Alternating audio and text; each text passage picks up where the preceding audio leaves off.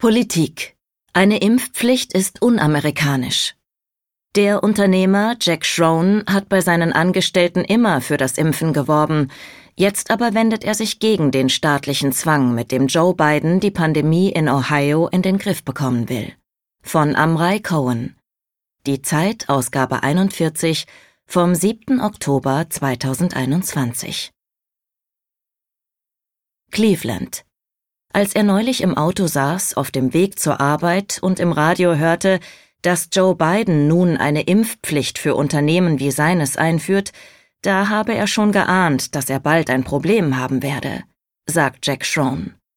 Am Stadtrand von Cleveland, Ohio, im Industriegebiet gleich neben dem Highway, steht seine Fabrik, ein Flachbau aus roten Backsteinen, darauf in großen Lettern der Name des Unternehmens, Jurgens.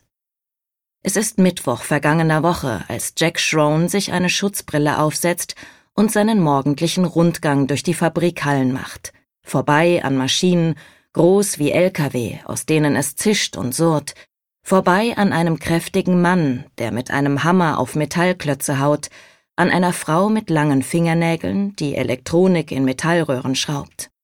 Jack Schroen begrüßt jede Mitarbeiterin und jeden Mitarbeiter einzeln im Vorbeigehen. Wie geht's deinem Mann? Ist dein Kind wieder gesund? Danke fürs Einspringen letzte Woche. Faustgrüße, Schulterklopfen. Jack Schroen ist 73 Jahre alt. Am Finger trägt er einen goldenen Ring, der einst seinem Großvater gehörte. 1942 gründete der das Unternehmen mitten im Krieg. Schroen leitet Jurgens nun in dritter Generation. Bald soll sein Sohn übernehmen.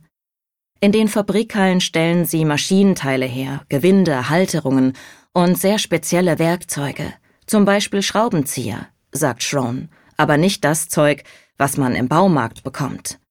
Die Schraubenzieher von Jurgens sehen eher aus wie die Instrumente, die ein Zahnarzt benutzt, Stäbe aus Edelstahl mit Knöpfen. Ein Jurgens Schraubenzieher kostet umgerechnet etwa 7000 Euro. Die können quasi laufen und reden. Mit ihnen werden Smartphones und Raumschiffe gebaut. In den letzten anderthalb Jahren waren Jack Schroens Schraubenzieher weltweit besonders gefragt. Sie werden gebraucht, um Beatmungsgeräte zusammenzuschrauben. Seine Fabrik steht mitten im Rust Belt, der größten Industrieregion der USA, einst Heimat des stolzen Arbeiters. Heute hat Jack Schroen immer mehr Schwierigkeiten, überhaupt noch Arbeiter zu finden für seine 450 Arbeitsplätze. Wenn jetzt eine Impfpflicht kommt, habe ich Sorge, dass mir die Leute abspringen, die sich nicht impfen lassen wollen, sagt Sean. Noch vor zehn Monaten, als es gerade erst losgehen sollte mit dem Impfen, hatte Joe Biden gesagt, er würde niemanden zwingen. Ich denke nicht, dass es eine Pflicht geben sollte. Ein Dreivierteljahr später sind noch immer fast 80 Millionen Amerikaner ungeimpft. Die Quote der vollständig Geimpften liegt in den USA bei 56 Prozent. In Deutschland liegt sie bei knapp 65 Prozent. Mit der hochansteckenden Delta-Variante ist auch die Zahl der Kranken wieder in die Höhe geschnellt und die Zahl der Toten. Mehr als 1800 Menschen sterben in den USA jeden Tag an dem Virus. In den Nachrichten liest man nun Geschichten von jungen Eltern aus Kalifornien, die nicht geimpft waren, an dem Virus starben und nun fünf Waisenkinder hinterlassen. Man sieht Bilder aus Alaska von überfüllten Intensivstationen, auf denen fast ausschließlich ungeimpfte Patienten behandelt werden. In den sozialen Medien werden Videos geteilt, wie das von einer Frau aus Florida, die sich im Krankenhaus filmt und ihren Followern sagt, es war ein Fehler, lasst euch impfen. Und dann wenige Tage später stirbt. Aus der Pandemie ist eine Pandemie der ungeimpften geworden. Dabei hat kein Land der Welt so schnell und so unkompliziert geimpft wie die USA. In jedem Drogeriemarkt konnte man sich seine Spritze geben lassen. Aber seit ein paar Monaten kommt die Impfkampagne nur schleppend voran und all die Versuche, die Menschen mit einem Gratis-Donut, mit Freibier oder einer Sonderzahlung vom Impfen zu überzeugen, haben nicht geholfen. Und so trat Joe Biden am 9. September vor die Kameras und fragte die ungeimpften mit verzweifelter Stimme, Worauf warten Sie noch? Was wollen Sie noch sehen? Wir waren geduldig, aber unsere Geduld ist am Ende. Was er Monate zuvor noch ausgeschlossen hatte, verkündete er nun. Eine Impfpflicht. Alle Unternehmen, die 100 oder mehr Angestellte haben, müssen sicherstellen, dass ihre Mitarbeiter vollständig geimpft sind oder wöchentlich einen negativen Test vorlegen. Alle, die für die Regierung arbeiten, müssen geimpft sein. Und alle Angestellten des öffentlichen Gesundheitswesens. 100 Millionen Amerikaner werden von der neuen Impfpflicht betroffen sein, darunter auch die Arbeiter in Unternehmen wie Jergens. Ich sehe das sehr kritisch, sagt Jack Schroen. Er sei kein Impfgegner, im Gegenteil. Ich war einer der ersten, die zum Drogeriemarkt gerannt sind und sich haben impfen lassen.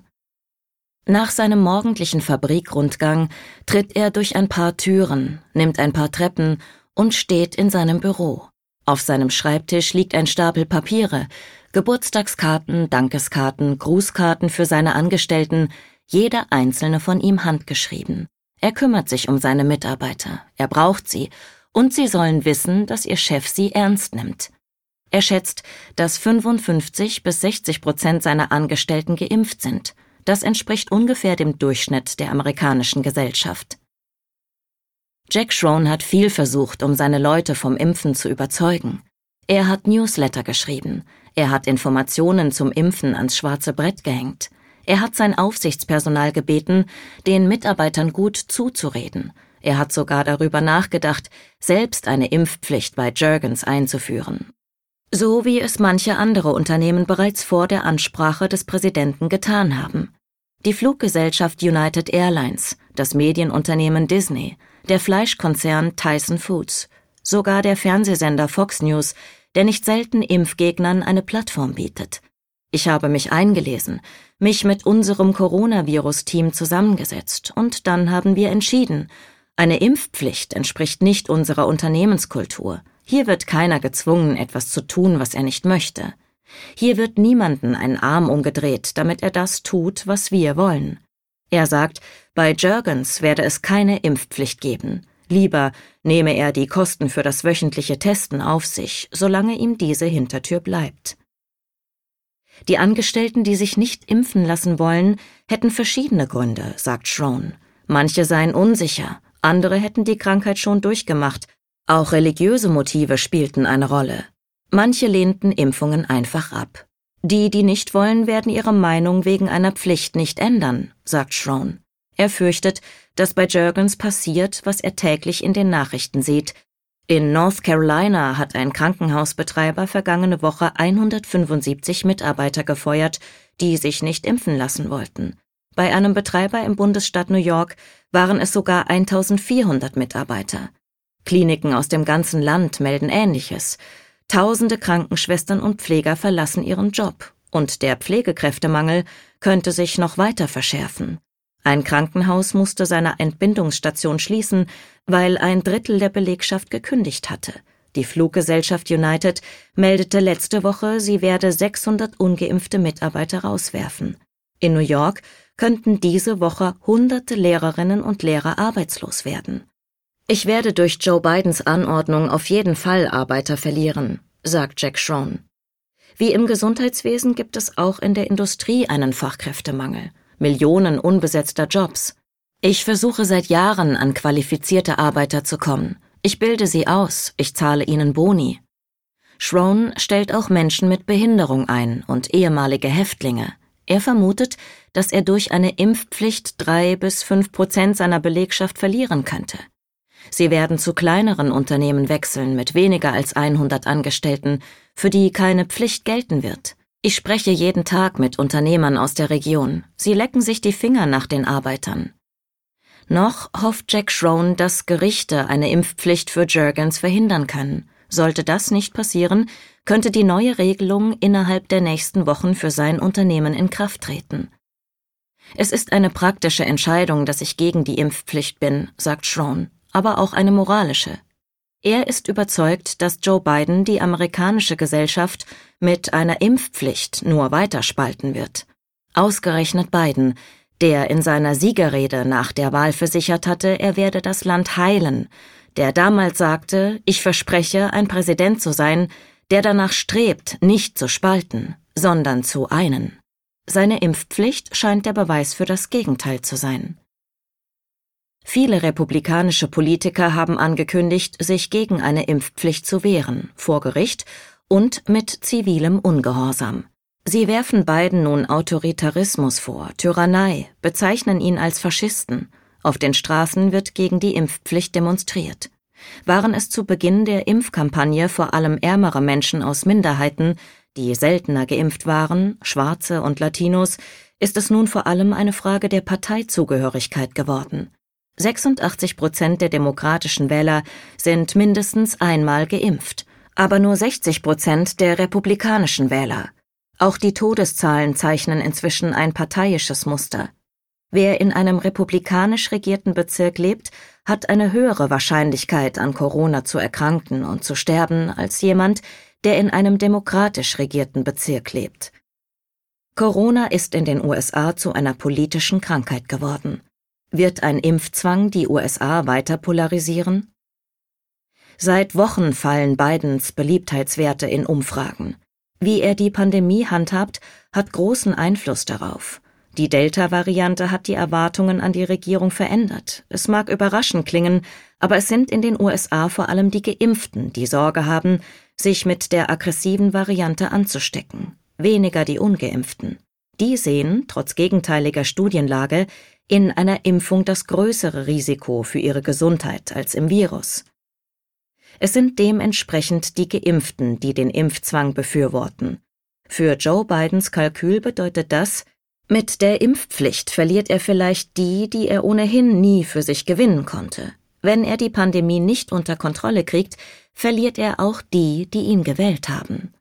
Ob die Impfpflicht das Land weiter polarisiert, ist nicht die einzige Frage. Entscheidender ist vielleicht, kann sie wirklich eine höhere Impfquote bringen?